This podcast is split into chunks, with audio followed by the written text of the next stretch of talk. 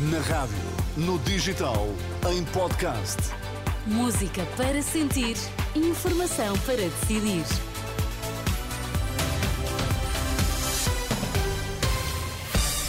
Vai começar daqui a nada a edição da noite, mas para já as notícias em destaque. Convocada uma reunião do Conselho de Estado para o dia 11, em causa a situação política nos Açores, Luís Montenegro abre a porta a uma coligação pré-eleitoral com o CDS, se os centristas assim quiserem.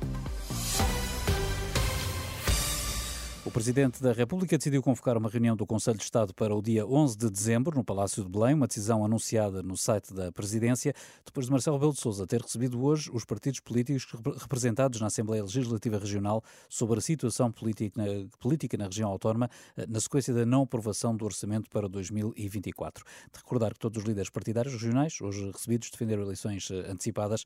Vamos eh, recordar algumas das declarações daqui a pouco, na edição da noite. Luís Montenegro está disponível para fazer uma coligação pré-eleitoral com o CDS e anunciou que o partido vai contar com muitos independentes nas listas a deputados. Em entrevista esta noite à SIC, o líder do PSD disse ser preciso construir uma frente alargada e abrangente para vencer as eleições. Estamos abertos a poder dialogar, ponderar com uh, esses partidos e, sobretudo, com muitos cidadãos independentes que uh, se têm aproximado de nós e que têm manifestado a disponibilidade para poder estar connosco uh, neste novo ciclo político. E, e, com isso termos uh, listas ou em coligação partidária com independentes ou pelo menos o PSD com independentes. Luís Montenegro diz mesmo que haverá surpresas nos nomes que irão integrar as listas. Sobre o CDS diz que tem políticos de grande valor.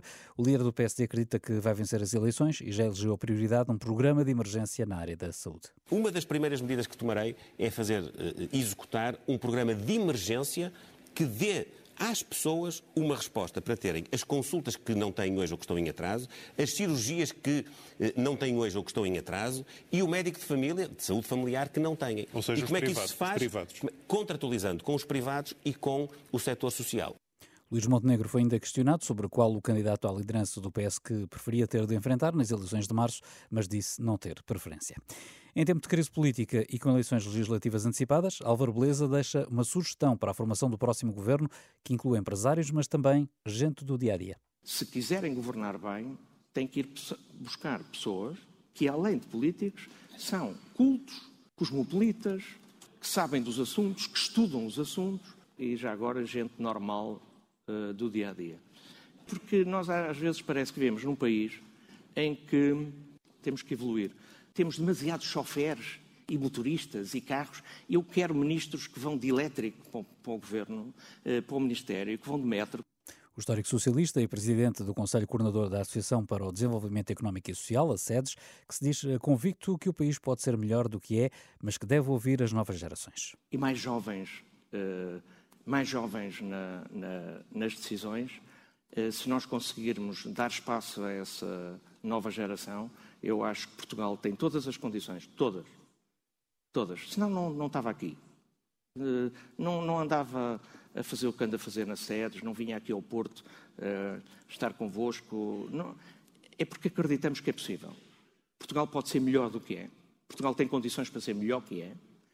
Álvaro Beleza, durante a sessão e Portugal, no primeiro dia do Congresso da Associação Portuguesa de Agências de Viagens e Turismo, a APAVT, que decorre até sábado na Alfândega do Porto. A nova Diretora-Geral da Saúde considera positivo o acordo alcançado entre o Governo e o Sindicato Independente dos Médicos, que prevê aumento já a partir de janeiro, isto apesar da FNAM não ter assinado o entendimento.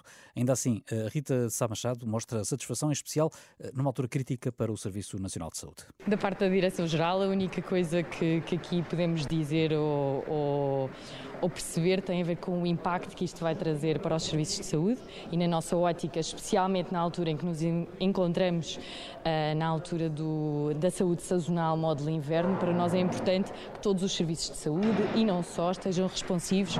Portanto, do nosso lado estamos eh, satisfeitos. Rita Sá Machado, diretora-geral da Saúde, em declarações esta quinta-feira aos jornalistas, onde aproveitou também para apelar à vacinação contra a gripe e a Covid. No futebol, Liga Europa, o Sporting não foi além de um empate a uma bola frente à Atalanta. Os Leões eh, garantiram ainda assim a passagem aos 16 avos de final da prova, uma vez que os polacos do Rakov venceram o Sturm Graz eh, no outro jogo do grupo, Ribeiro Cristóvão. Fechou-se o ciclo desta semana das competições europeias da UEFA, com o Sporting a jogar em Bérgamo frente à equipa do Atalanta, mas a deixar pelo caminho a possibilidade de se qualificar diretamente para a fase de grupos da Liga Europa. porque o Sporting, empatando, tem agora que, no segundo lugar, se submeter a um play-off que vai ocorrer depois de realizada a sexta jornada no próximo dia 12 de dezembro. O Sporting esta noite voltou a ser uma equipa de duas caras. Muito mal na primeira parte, muito bem na segunda, e um empate que não se ajusta àquilo que foi o desenrolar do encontro porque a equipa leonina dispôs de mais oportunidades e poderia, inclusive, ter conseguido esta noite na Itália um resultado histórico nesta competição europeia. Mas a verdade é que o desacerto de alguns dos seus jogadores não permitiu que a equipa leonina fosse além de um empate. Pedro Gonçalves, vulgo Pote, esteve particularmente em evidência nesse aspecto. Falhou três ou quatro oportunidades soberanas de marcar e, se as tivesse conseguido concretizar, o Sporting teria calmamente ficado instalado no primeiro lugar do seu grupo desta Liga Europa. Assim, tem que resignar-se e ficar eh, naturalmente sujeito àquilo que é o play-off que virá depois.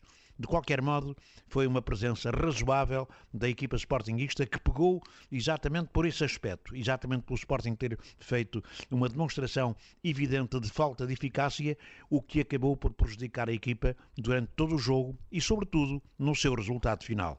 Comentário desportivo de António Ribeiro Cristóvão. Já a seguir, a edição da noite.